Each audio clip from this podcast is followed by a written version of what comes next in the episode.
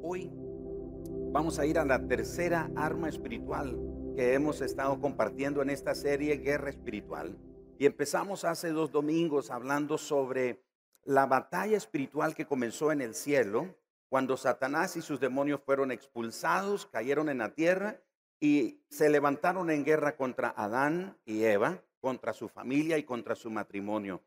Y ahí Adán y Eva pecan y nosotros conocemos ahora las consecuencias del pecado. Y ahora nosotros los cristianos, las personas, todas las personas, cristianas o no, que nacemos en este mundo, nacemos ya con un defecto de fábrica, nacemos con un problema del pecado que está en nosotros. La única manera, el único antídoto contra el pecado es la sangre de Jesucristo, recibir el perdón que por la fe Él nos ofrece. Entonces, hablando de esta guerra espiritual, que por cierto dije ese domingo antepasado, que muchos cristianos no nos damos cuenta de la estrategia del enemigo y nos mantiene distraídos reprendiendo, reprendiendo y, atando y eso. Y el diablo se ríe porque ni lo reprendemos ni lo atamos. Y la Biblia lo que dice es que atemos las obras del diablo. Al diablo no lo vamos a atar, será atado hasta el día que Jesucristo venga. Pero bien, ese es otro tema que no voy a entrar ahí. Pero muchos cristianos no nos damos cuenta que el enemigo nos mantiene distraídos, ocupados en una guerra espiritual cuando se nos olvida que la guerra espiritual a la que tenemos que prestar atención es la que está en nosotros, la que está funcionando o desarrollándose en nuestro interior. ¿Se acuerda que el apóstol Pablo dijo, hallo que en mis miembros está esto, que quiero hacer el bien, pero no lo hago, sino que hago el mal, porque lo que quiero hacer no hago y lo que no quiero hacer, finalmente eso es lo que termino haciendo, dice el apóstol Pablo. Así que en esa guerra espiritual, la manera en la que usted y yo podemos reprender al diablo y mantenerlo a raya, como se dice, es sometiendo nuestra vida a Dios. Entonces no es que no podamos reprender, pero ¿de qué me vale a mí reprender si, si mi vida no está sometida a Dios? Dice el apóstol Santiago, someteos a Dios, resistid al diablo. ¿Qué nos da la capacidad de resistir? Nuestro sometimiento a Dios. Someteos a Dios, resistid al diablo y huirá de vosotros. ¿Qué es lo que hace huir entonces al diablo? Que lo machaque y le haga todo. No, él se ríe de nosotros. Lo que hace huir al diablo es nuestra vida sometida a Dios. Y la vida sometida quiere decir que está bajo el gobierno, bajo el señorío, bajo la autoridad del Señor Jesús. Y el diablo dice, pues yo no puedo contra esa vida y se tiene que huir, tiene que salir huyendo. Pero un creyente que tiene una vida desordenada, una vida que no anda conforme a la palabra de Dios o a los principios de la palabra de Dios y está reprendiendo, hay que tener cuidado. ¿Se acuerdan ustedes que hubieron unos muchachos ahí en el libro de los Hechos que estaban reprendiendo a un endemoniado? Y el demonio habló y dijo, ¿quiénes son ustedes? A Pablo conocemos, a Jesús conocemos, ¿y ustedes quiénes son? Entonces, no estoy hablando tanto de esa guerra espiritual así contra los demonios, aunque ellos están incluidos en esta guerra en la que nosotros estamos, pero estoy hablando de esa guerra que se libra en nosotros, que muchas veces nos olvidamos, que muchas veces descuidamos nuestra vida pensando de que Ah, solo con venir a la iglesia o leer de vez en cuando la Biblia o cantar algunas canciones, pensamos que eso está bien. No, nuestra vida tiene que estar sometida, tiene que estar rendida al señorío de Jesús. Y hemos hablado que el Señor nos ha provisto al menos cinco armas espirituales contra que podemos usar en esta guerra espiritual. La primera de ellas, la que estuvimos compartiendo el, el otro día, el primer domingo, es el Espíritu Santo. La segunda arma, mi esposa la compartió el domingo pasado, fue la palabra de Dios, la escritura. En tres ocasiones Jesús usó la escritura. Jesús no se puso a hablar con el diablo. Dime cómo te llamas y, y de dónde vienes y qué es lo que Jesús no se puso en ese asunto. Jesús dijo, escrito está, escrito está, escrito está. Él usó las escrituras. La tercera arma entonces que podemos usar ahora es nuestra identidad nuestra identidad. Ahora, la identidad es lo que algunos llaman la autoimagen o otros lo pueden llamar la autoestima. Pero la forma en la que nosotros nos vemos a nosotros mismos es nuestra identidad. Ahora, cuando usted alcanza la identidad, Usted puede alcanzarlo a través de dos formas. La primera es alcanzarla por usted mismo, su propia identidad, o la recibe de Dios. Entonces hay dos maneras en las que usted puede desarrollar su identidad. Lo repito, la recibe de usted mismo o se la inventa usted mismo o la recibe de Dios. Por ejemplo, hay personas que cuando alcanzan su identidad por sí mismo están en serios problemas porque la identidad que ellos desarrollan depende en primer lugar del el papel o la función que desempeñan en ese momento. Puede ser de papá, puede ser de mamá, puede ser de abuelo, puede ser de pastor, puede ser de padre, puede ser de un atleta, puede ser de una reina de belleza o un empresario, lo que sea. Entonces algunas personas desarrollan su identidad en base a lo que hacen o en base a lo que tienen. El problema es que cuando cambia esa función o ese rol, entonces la identidad entra en crisis. Pero cuando los hijos o los hijos de Dios, por ejemplo, reciben de Él la identidad que viene de parte de Dios, ellos entonces tienen el arma adecuada para poder enfrentar a su enemigo en esta guerra espiritual.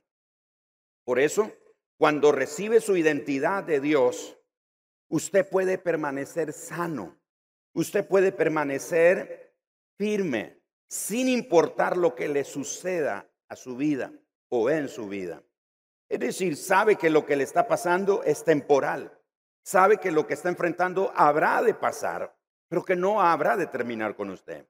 Cuando sabe que es un hijo amado de Dios y que su identidad con relación a su Padre Celestial no puede cambiar. Si nosotros decimos que somos hijos, quiere decir que tenemos un Padre. ¿No es así? Si somos llamados hijos es porque tenemos un Padre.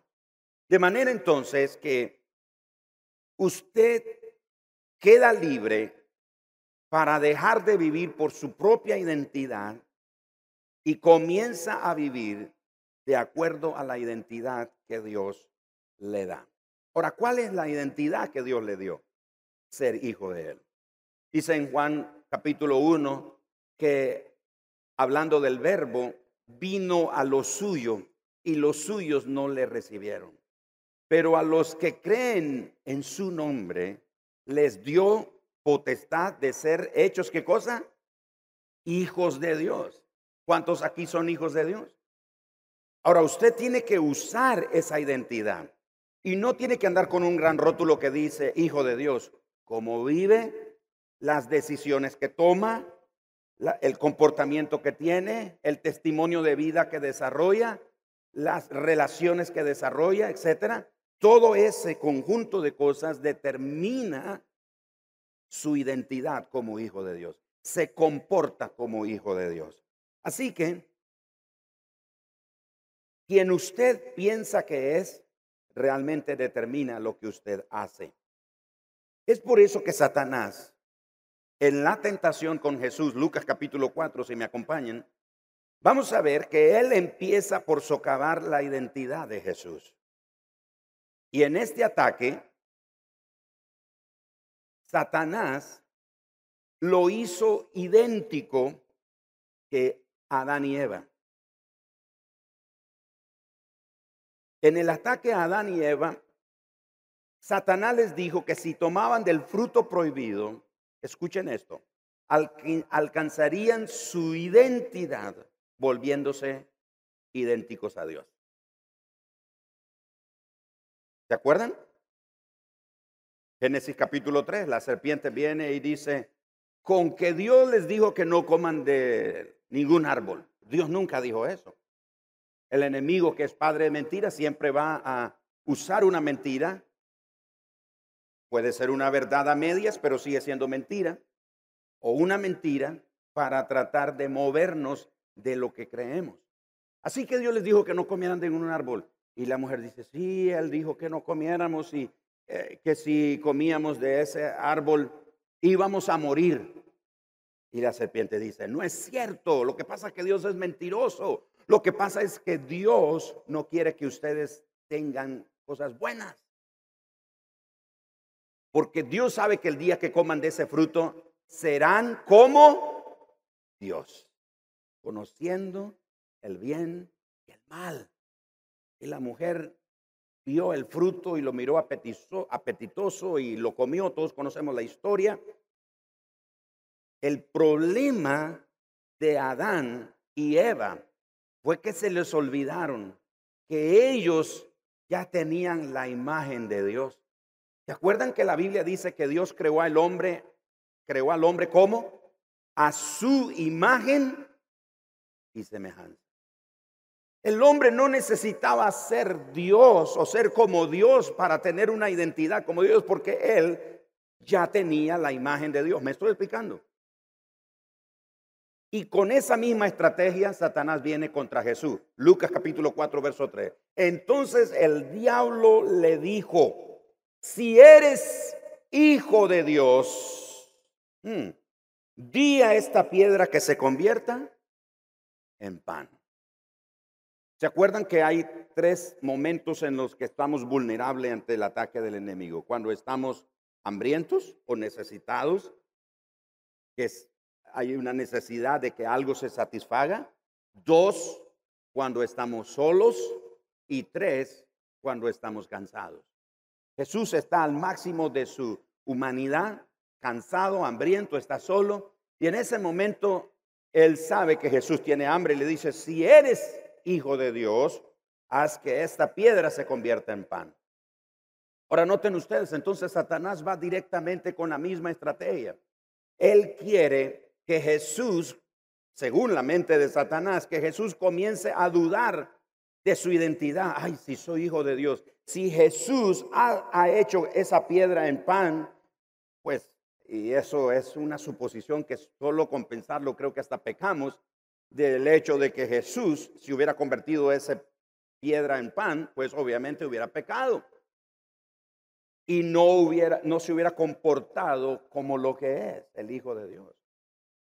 Ahora, lo que Satán, escuchen esto, mis hermanos, lo que Satanás no entendió todavía, no le quedó claro, es que 40 días antes Jesús es bautizado en el río Jordán, ¿lo recuerdan? Está siendo bautizado en el río Jordán y cuando él sale de las aguas, el Espíritu Santo desciende sobre él, lo llena con poder, con la gloria de Dios, con la gloria del Espíritu Santo, y se oye una voz que la gente escuchó algunos que era un trueno, pero la escritura dice que Dios habló. ¿Y qué fue lo que Dios habló? El Padre habló y dijo, este es mi Hijo amado, en quien tengo complacencia. Satanás no entendió todavía que Jesús no tenía que estar buscando en su interior alguna, alguna duda, algún cuestionamiento. ¿Seré hijo de Dios? ¿Será que soy?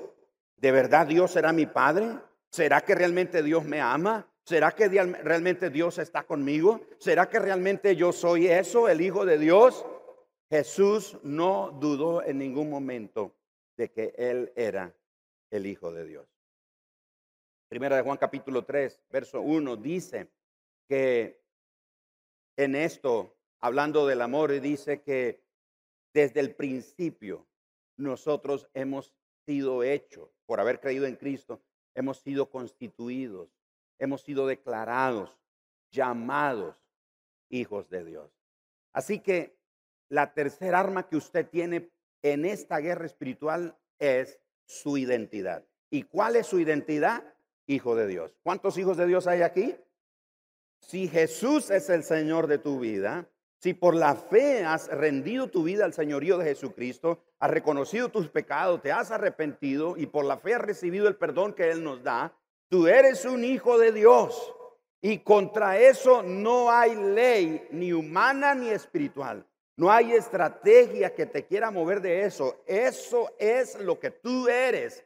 Y en base a lo que tú eres es que tú actúas. Tú actúas como lo que eres, un hijo de Dios, que ama a Dios, que cree en Dios, que espera en Dios, que honra a Dios. Me estoy explicando, hermanos. De manera entonces que aquí Satanás está tratando de traer a Jesús a un punto donde él quiere entrar en una relación, por decirlo de esta manera, una relación pecaminosa. Satanás le dice a Jesús, si tú eres el Hijo de Dios, ese si tú que Jesús oyó, significa que alguien más le está hablando. Hay momentos en que eh, el enemigo o las circunstancias, porque puede ser, puede ser Dios el que le habla al ser humano, puede ser la misma voz del hombre la que le habla, su propio espíritu, o aún un demonio. Hay tres voces que podemos oír nosotros. La voz de Dios, nuestra propia voz, o la voz de un demonio. Así que hay momentos cuando ese si tú está refiriéndose, puede ser una persona, puede ser Dios, o como en este caso, el demonio. Podría ser, por ejemplo, una conversación audible o podría ser un pensamiento. Si fuera un pensamiento negativo, puede ser un ataque demoníaco contra tu identidad. Y los ataques contra tu identidad demoníacos, los más comunes son es, Dios no te perdona. Lo que has hecho está por encima del perdón de Dios. Eres un fracaso, eres un perdedor, no vales nada, no tienes remedio. La solución es que deberías de matarte. Gente que ha intentado suicidarse y que no lo logró, algunos han dicho, es que escuché voces, escuché voces que me decían que no sirvo, escuché voces que lo que tenía que hacer era quitarme la vida o matar a tantas personas y después matarme yo. Esas son voces demoníacas que están atacando tu identidad. Pero de nuevo, si tú eres un hijo de Dios, tenlo por seguro. De ahí, como dijo el apóstol Pablo, ninguna cosa creada nos podrá separar del amor de Dios que es en Cristo Jesús. Ni la muerte, ni la vida, ni ángeles, ni principados, ni potestades, ni lo presente, ni lo porvenir, ni lo alto, ni lo bajo, nada, nada nos puede separar del amor de Dios que es en Cristo Jesús. Somos hijos de Dios y como hijos de Dios tenemos la autoridad para caminar con, eh, eh, no con orgullo, pero con esa convicción en nuestro corazón de que soy hijo. Y si soy hijo, tengo un padre que vela por mí. No soy un hijo huérfano. No soy un hijo que no conoció a su padre. Mi, experiencia como, como hijo es que yo no conocía a mi padre biológico. El que me engendró, yo nunca lo conocí. Pero yo no puedo basar mi identidad en ese dolor, en ese trauma de mi pasado. Yo baso ahora mi identidad en que tengo un padre que me ama. Un padre que vela por mí, un padre que pelea por mí, un padre que me defiende, un padre que me rodea, un padre que cuando me siento débil, Él me fortalece, un padre que cuando me siento solo, Él está ahí conmigo, nunca me deja, nunca me desampara, nunca me suelta. Y hay momentos cuando yo podría tratar de, tratar de escapar de su amor, pero Él aún con cuerdas de amor me atrae hacia Él, porque soy su hijo y Él es mi padre y tengo la convicción que aunque esté en esta guerra espiritual y el enemigo quiera derribar esa verdad en mi vida, que soy un hijo de Dios, si yo me mantengo cerca de Dios, no hay nada que lo pueda cambiar. Eres un hijo de Dios. Eres una hija de Dios. Eres amado, eres perdonado, no estás solo, estás acompañado en la batalla que estás pasando ahora, no estás solo. Tal vez el enemigo viene y te dice, ¿y dónde está Dios? Mira, eres, has sido fiel, has servido, has hecho, has dado todo, te has entregado todo y mira, ¿dónde está Dios? No te ayuda, estás aquí solo. No es cierto, es el momento de recordar la palabra, escrito está. Al Señor tu Dios adorarás y a Él solo servirá, porque solo hay un Dios y ese es nuestro Padre Celestial. Termino con esto. Muchas veces nosotros pensamos que Jesús rechazó relaciones, alianzas, pero que eran relaciones o alianzas vergonzosas, porque sabe que lo que Satanás estaba haciendo en ese momento era traer a Jesús a una relación pecaminosa. Y le voy a decir algo, la tentación en sí no es pecaminosa. La, la, tentación en sí no es pecaminosa. ¿Sabe por qué? Porque lo que se vuelve pecaminoso es cuando nosotros entramos en una relación pecaminosa. En el ámbito demoníaco, Satanás espera que nosotros caigamos o entremos en Él en una relación para cometer actos pecaminosos. Satanás estaba invitando a Jesús a entrar en una relación cuando le dice, si eres hijo de Dios, si Jesús hubiera accedido al deseo de Satanás, hubiera entrado en una relación pecaminosa. La tentación, repito, no es pecaminosa en sí, es cuando entramos en la relación pecaminosa. Jesús rechazó muchas relaciones. Por ejemplo, los, líderes religiosos le exigían a Jesús que estuvieran de acuerdo, que él estuviera de acuerdo con ellos. ¿Se acuerdan cuando trajeron a la mujer adúltera? Le dijeron, la ley dice, Moisés dice. Lo que ellos esperaban es que Jesús dijera, sí es cierto. Ellos querían que Jesús entrara en una relación pecaminosa con ellos. De manera entonces que Jesús rechazó esa relación. Ahora, escuche esto. Hay personas con las que usted no debe involucrarse romántica ni íntimamente. Hay personas con las que usted no debería hacer negocios. Hombres de negocio, escuchen esto. Hay gente con la que usted no debería de hacer negocio. Hay personas a las que usted no le debería permitirles entrar en su casa. Hay personas a las que usted no le debería de dar acceso a sus hijos. Hay personas a las que usted no le debería dar acceso, acceso a su cónyuge o tener detalles privados de su vida. Hay personas con las que usted no debería administrar. Si somos ministros, hay personas con las que no deberíamos de ministrar. Porque el enemigo va a enviar esas personas y las va a capacitar para desarrollar su plan de batalla contra nosotros. Así que si usted está en una batalla, especialmente corriendo peligro en una relación pecaminosa, recuerde lo que dice Hebreos 4:15 y 16.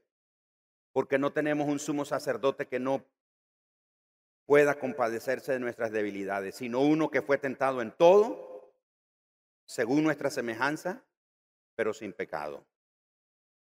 Acerquémonos pues confiadamente al trono de la gracia para alcanzar misericordia y hallar gracia para el oportuno socorro. Hijos de Dios, esta mañana, esa arma que usted tiene es algo contra lo que el enemigo no va a poder.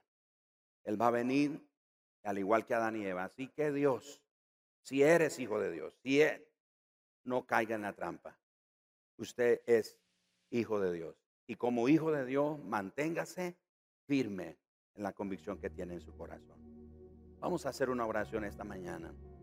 Si alguien ha sido herido por el diablo, si alguien ha sido golpeado por Satanás, caíste en una relación pecaminosa, yo quiero animarte esta mañana que tú le pides perdón al Señor. Acércate al trono de la gracia.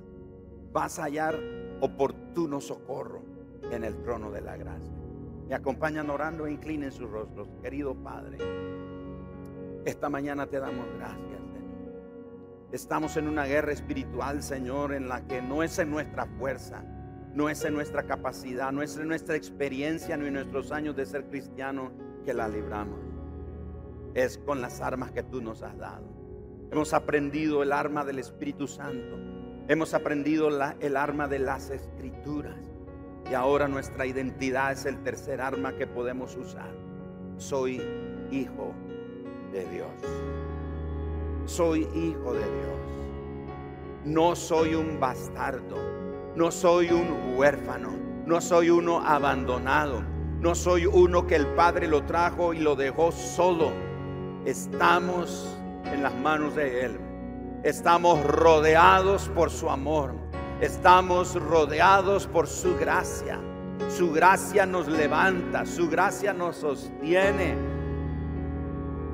Si en algún momento alguno de nosotros fue sorprendido por el pecado y cayó en una relación pecaminosa, es tiempo de arrepentirnos. Es tiempo de correr al trono de la gracia y decirle, Señor, ayúdame.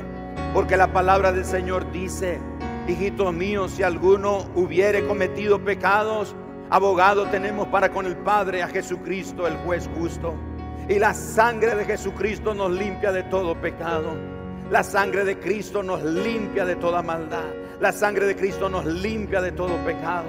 Y hoy nos paramos no con orgullo, no con altivez, pero con un corazón humilde, con un corazón rendido, con un corazón arrepentido, como hijos, como hijos, como hijos, como hijos de Dios, como hijos de Dios. ¿Qué tal si declaramos, somos hijos, somos hijos de Dios, somos hijos?